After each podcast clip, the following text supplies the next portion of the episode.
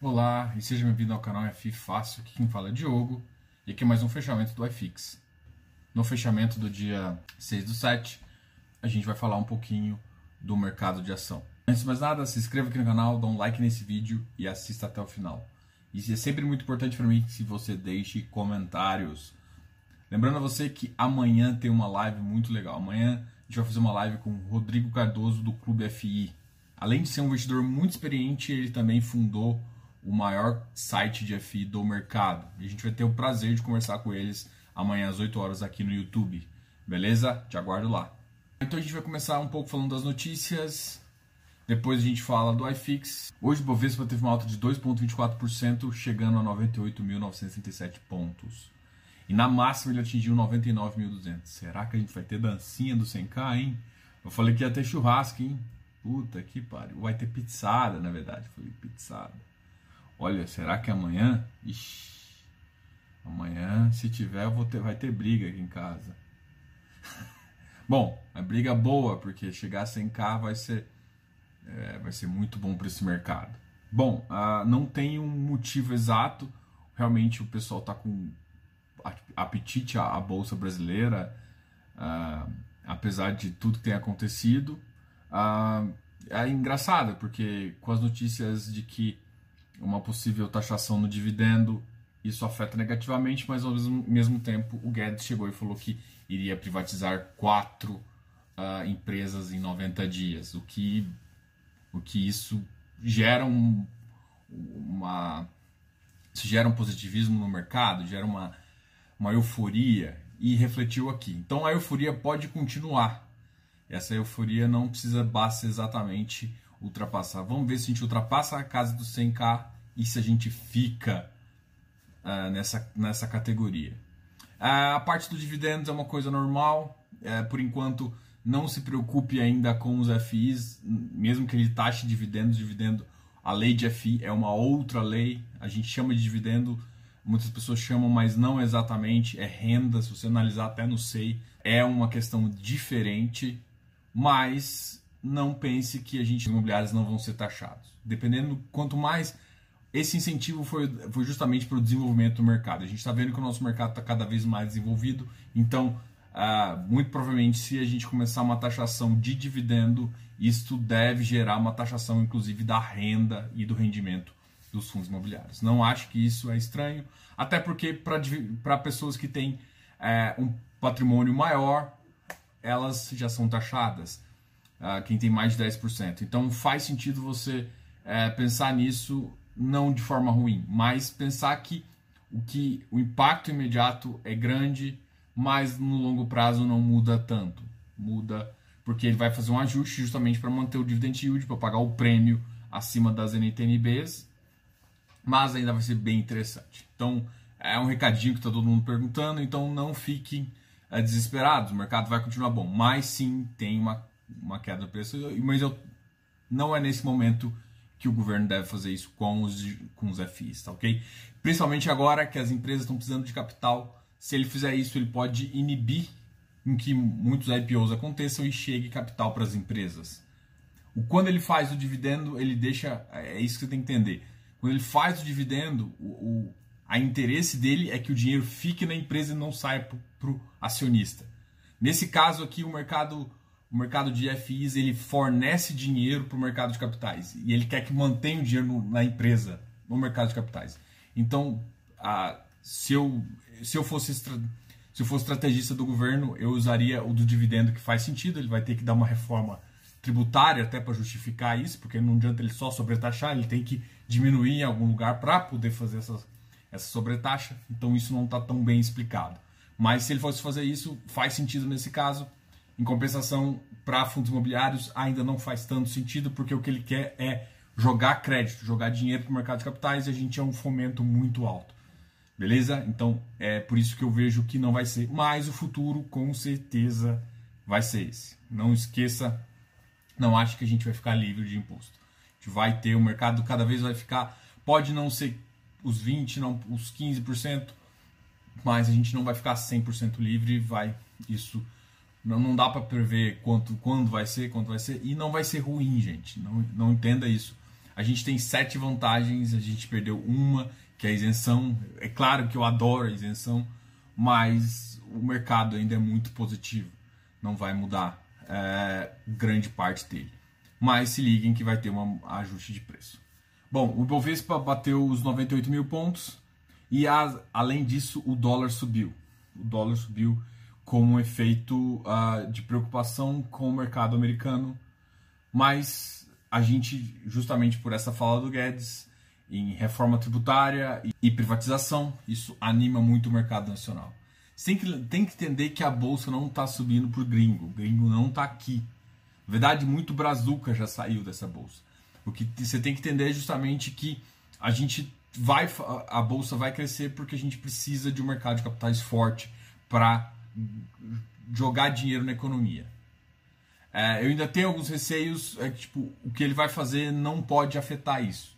Se afetar de alguma forma, vai ser negativo. Então, é, preparem-se, mas uh, o que a gente tem feito tem ajudado. Bom, a dólar subiu, o mercado ainda um pouco estressado com o negócio Covid, o mercado estressado ainda com, com a pandemia e tudo mais, então mercados exteriores procurando um, um porto seguro e a moeda americana ficando forte, é, países emergentes caindo. Mas o Brasil em si, se tivesse a reforma fiscal, vai é, com certeza estar muito preparado para quando e se o mercado, uh, o investidor estrangeiro vier. Mas não é isso que você tem que preocupar por enquanto. A gente tem muito capital no Brasil ainda, a gente consegue desenvolver nosso mercado. Então, uh, talvez a gente não chegue rápido a 200 mil pontos, a 120 mil pontos, mas, mas ainda tem a preocupação ainda do Covid que as empresas estão é, passando. Mas elas precisam capitalizar. Bom, esse aqui foi mais ou menos o resumo. Vamos só passar pelas empresas que mais subiram. Lame, Lojas Americanas, Bradesco, CVC e Múltiplos. Essas tiveram altas acima de 5,8%, todas. A, a Lojas Americanas teve uma alta de 6,81% e o Múltiplos teve uma alta de 5,9%. E as maiores baixas foram Clabin, Engie, IRB e Sul-Americana. Vamos, a gente sempre começa com os ativos que tiveram pior desempenho, depois a gente fala dos ativos que tiveram desempenho. Dos que tiveram pior desempenho, que teve pior desempenho de todos foi o VILG, né? chegando a 122. Tá? Ele teve uma baixa de 3,35, ele, ele anunciou uma emissão, isso faz realmente ter uma pressão de venda grande, justamente por conta de flipagem e outros itens. Ah, é um ativo bom, eu vou fazer uma análise do VILG justamente para vocês entenderem qual é a minha opinião sobre o VILG. KNHY caiu também 2%. O KNHY é um ativo de high yield, mas o rendimento dele está muito baixo. Ele tem 60 e poucos por cento em IPCA, pode ser reflexo muito desse IPCA, por ele não estar tá conseguindo um rendimento tão alto, porque o IPCA ah, no mês reflexo que está vai ter, e muito provavelmente daqui a um, um mês, dois meses, ele, ele faz um reflexo positivo. Então, uh, é um ativo aqui do KNHY que foi lançado a 109, ele está a 107. Uh, é um preço interessante de entrada, talvez, eu não acho que vai cair mais do que isso, mas eu estou vendo que os ativos de crédito têm caído. Iridium caiu, Iridium também está em emissão. Dia 14 ele vai ter o resultado da carta consulta, que muito, muito provavelmente vai ser positivo.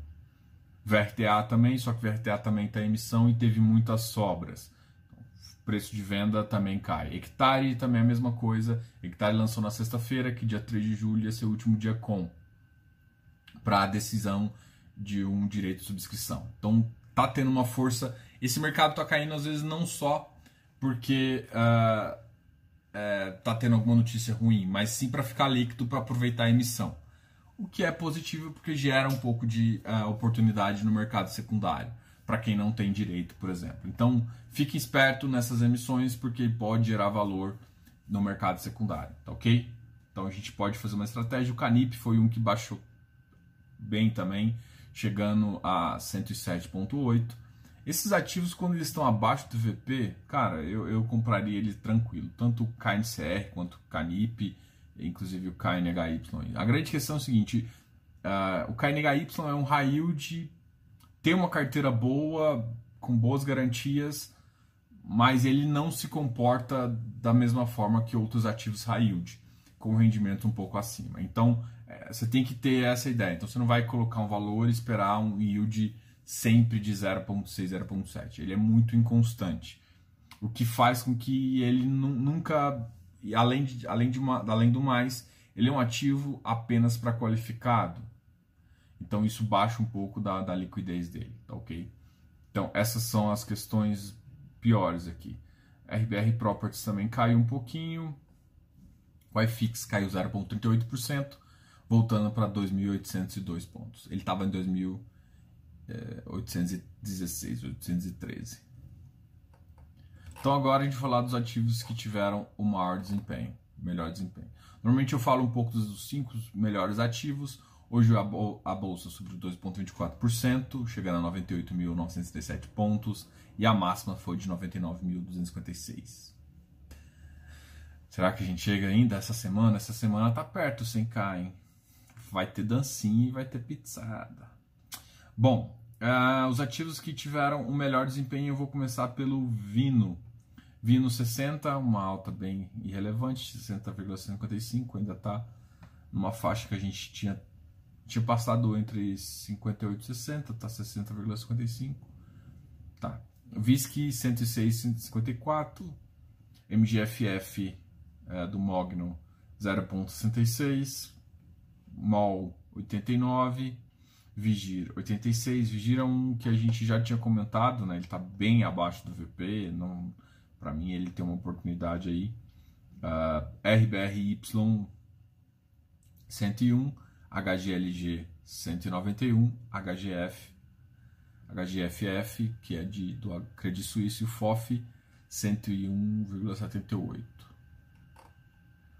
Ah, esse aqui e é o que, que mais subiu aqui mas voltando para a faixa de 101,78. O HGFF está nessa faixa, ele, ele acomodou nessa faixa de 100, ele bateu 104 aí algumas vezes, mas ele não está deslanchando também não. Um outro que não está deslanchando é o RBRF, justamente porque ele ainda está em emissão. Então assim, ele teve uma, uma pressão de alta, porque teve muita gente já consumiu o produto via direito de subscrição, então só tem uma sobra e a sobra não é tão grande, apesar de ainda ter uma possibilidade de aumentar, acho que 30% da oferta, que deve ser atingida, inclusive. Mas, enfim, a gente tem boas notícias aqui. Então, assim, na minha opinião, o mercado está caindo não por algum motivo. Tem a questão de liquidez ainda de alguns, alguns setores, né? Que estão sendo mais afetados, então tão, tá faltando tá faltando aluguel, mas grande parte também é que como as emissões começaram a aflorar, é, faz muito sentido alguns ativos sofrerem uma pressão de venda para liquidez para entrar no mercado primário. Então, é, eu vejo o número de ofertas realmente foi muito surpreendente. A gente, a gente vai notar isso no, no próprio relatório da Bolsa, que deve sair, acho que em 15 dias. Então, eu, eu, eu imagino que isso, é, o número de ofertas realmente tenha crescido muito, e, e em termos de volume financeiro também, o que faz que, com que normalmente tem essa, essa pressão de essa pressão de venda imediatamente em relação a isso. Hoje saiu o relatório Fox. O relatório Fox veio com não veio com novidades. IPCA mantido tanto 2020 quanto 2021, Selic mantida, Selic está mantido em 2, então ainda prevê um pequeno corte. Então esse corte pode ser ajuste. Mas eu acredito que se o IPCA começar a subir, esse corte pode ser usado só para acelerar esse ganho aí na economia. A notícia positiva foi que o PIB veio um pouco maior de 2020, ou seja, ele estava prevendo uma queda de 6,50 e poucos e agora está 6,5. Então isso faz com que a queda do PIB vai ser menor. Muita gente reclama ainda dessa diferença entre 2020 e 2021. Eu acho que a, a economia parada tá, tá, gera um acúmulo de capital. Isso tem um efeito elástico ali que uh, tem um gasto maior e impulsiona um pouco a economia, principalmente uma economia de serviço.